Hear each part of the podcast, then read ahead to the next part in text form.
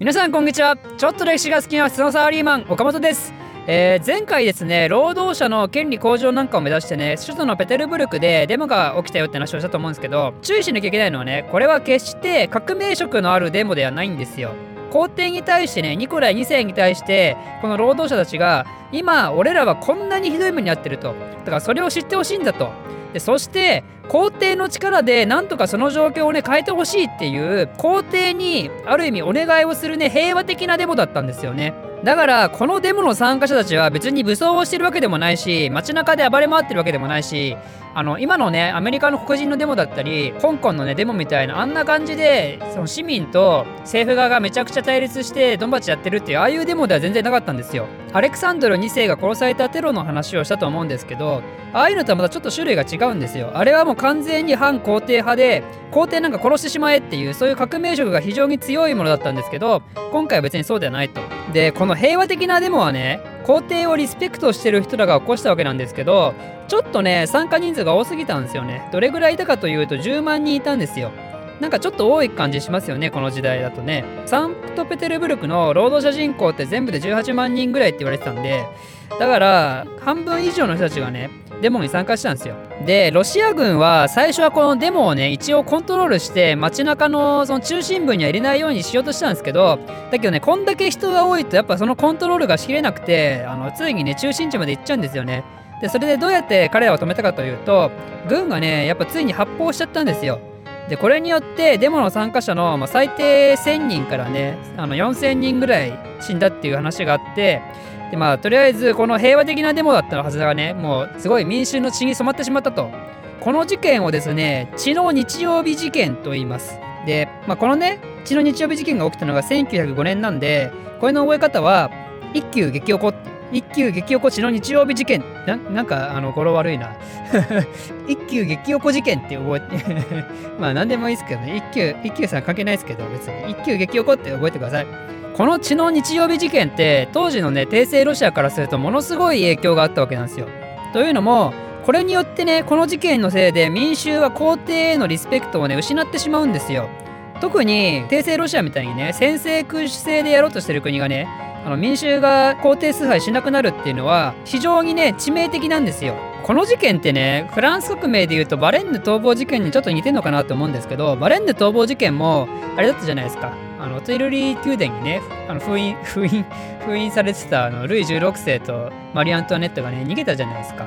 で民主はそれによってこの王様たちをねもう相手にしなくなったっていうそういう事件があったんですけどこれと似てるような感じがするんですよ。血の日曜日事件のせいで民衆が今まで皇帝っていうのをちゃんとリスペクトしてたのにだけど皇帝は民衆のことなんか何も考えてなかったんだっていうふうに思われてしまってでそれによって民衆のね気持ちが揺らいでしまったそれが国の崩壊につながっていくっていう、まあ、そういうきっかけになったわけなんですよね。でこれによってねロシアは今後第一革命と呼ばれるね先制君主制を打倒する動きがね始まるんですよ。あのこの時にね起きた革命第一革命はすごいねカオスなんですよ特に革命する側もこれといった指導者もいないし革命してる人たちがねみんな同じ目的を持って革命をしたわけでもなくてですね暴れてる人の中にはね社会主義運動で皇帝政府関係者もね殺そうとするような人たちもいたし別にそうでもない人もそこまで求めてないような人もいるわけなんですよねまあ、ただねロシア国内が大混乱期に入ったのは間違いなくて政府のね主要な人たちが殺されちゃったりとかまあ、労働者がね大規模なストライキを起こしたとかね、まあ、そういうことをして政府に反発したりもしたんでだからロシアの国内があの、ね、非常に大変な時期に突入してしまったんですよ。でちょっと話をロシア国内からね極東の方に戻しますけどその時の日露戦争で何が起きてたかというとですねあの日本にね日露戦争最初やられてたとはいえロシアにはね秘策があったんですよ。彼らはねバルチック艦隊っていうまあすごい強い艦隊を持っててでそのバルチック艦隊っていうのはバルト海にいたんですけどこれを希望法経由でね日本に移動させてでこいつらを戦争にね合流させてで日本海軍なんかボコボコにしてやるよっていうねそういう作戦があったんですよね。だからロシアからしたらこれは秘策中の秘策でもうバルチック艦隊が日本に着いた時点ではいチェックメイトみたいなそんな感じのイメージを持ってたと思うんですよねでこのバルチック艦隊ね1904年の10月にバルト海を出発してるんですよねで日本に到着したのは1905年の5月なので延べですね、半年以上彼らは移動したんですよ。そしてですね、その1905年の5月に日本軍といよいよ開戦をしたと、バルチック艦隊が。でこの戦いを日本海海戦というんですけどまあ、最強とねロシア最強と名高いバルチック艦隊が到着してしまったことでもういよいよこれで日本もおしまいかと思いきやですねなんとバルチック艦隊ボロ負けしちゃったんですよ。あのねこの日本海海戦ってすごい大規模な戦いで世界史史上最大級の海戦と呼ばれてるんですけどだけどその世界史史上最大級の海戦で世界史史上最大級のねボロ負けを喫するんですよバルチック艦隊。これね結果だけ聞くと確かに史上稀に見るジャイアントキリングなんですけどだけどねやっぱバルチック艦隊が負けるにあたってねいろんな要因があったんですよ。何があったかというとまず1つ目に彼らね移動中にイギリスの漁船をね間違えて日本軍の船だと思って攻撃してでそこに乗ってたイギリス人殺しちゃったんですよね。これによってイギリスがすごい怒ってですねイギリス海軍に追いかけられたりするんですよ。でこのイギリス漁船を間違って攻撃しちゃったのってすごい最初の方だからその移動中にね何回もこのイギリス漁船とねこう神経すり減らす戦いをするわけですよ。乗ってる人たちのストレスを非常にそれで増員させてしまったと。っていうのとまあ、そうやってねイギリスと敵対しててで、まあ、イギリスもねそもそも日英同盟組んでるしイギリスの持ってる港にね入れてくれないんですよ。イギリスはねこの時植民地帝国だからあの主要な港を抑えてるわけなんですよね。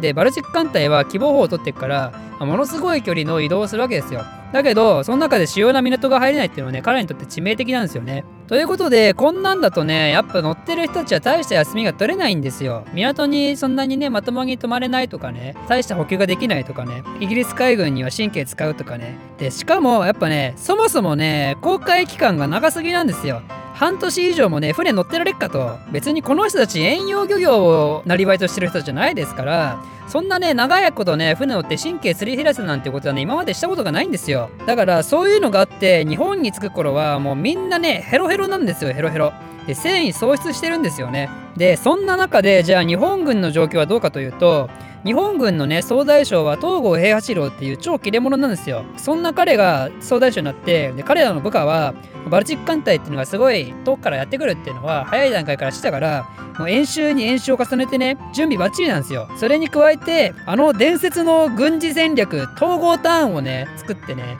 もうバッチリに構えてるんですよ。統合ターンってね、有名ですよね。まあ、あの詳細は説明しませんけど。詳細は説明しませんけど、まあ、やっぱね、そういうこともあって、バルジック艦隊ね、もう勝てる要素が全然ないんですよ。まあ、全然ないはちょっと言い過ぎですけど、まあ、だけど、そんなね、あの、世界中の人たちが思うようなジャイアントキリングって言われるぐらいの差があったかというと、その日本について日本と改戦する頃にはね、やっぱそんな状況ではないわけなんですよね。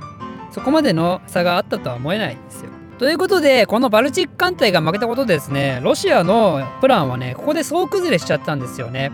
本当はねもう日露戦争で日本なんか速攻で倒してで朝鮮も抑えてあわよくば日本も取っちゃってねでそれであのヴィルヘルム2世が言うようにもう太平洋帝国になってですねもう植民地をバンバン作ってそれでイギリスみたいになっちゃおうみたいなねそういうとこまで考えたニコライ2世だったのがもう蓋を開けたら日露戦争はかなり苦戦してるしで国内だとなんかわけわかんない革命活動が始まってるしどうすりゃいいのっていう状況になってしまったわけなんですよね。ということでロシアにとっては非常に良くない事態に突入しているわけなんですけどこの続きはまた次回説明したいと思います。この動画を少しでも面白いためになると思っていただいた方はいいねとチャンネル登録のほどよろしくお願いします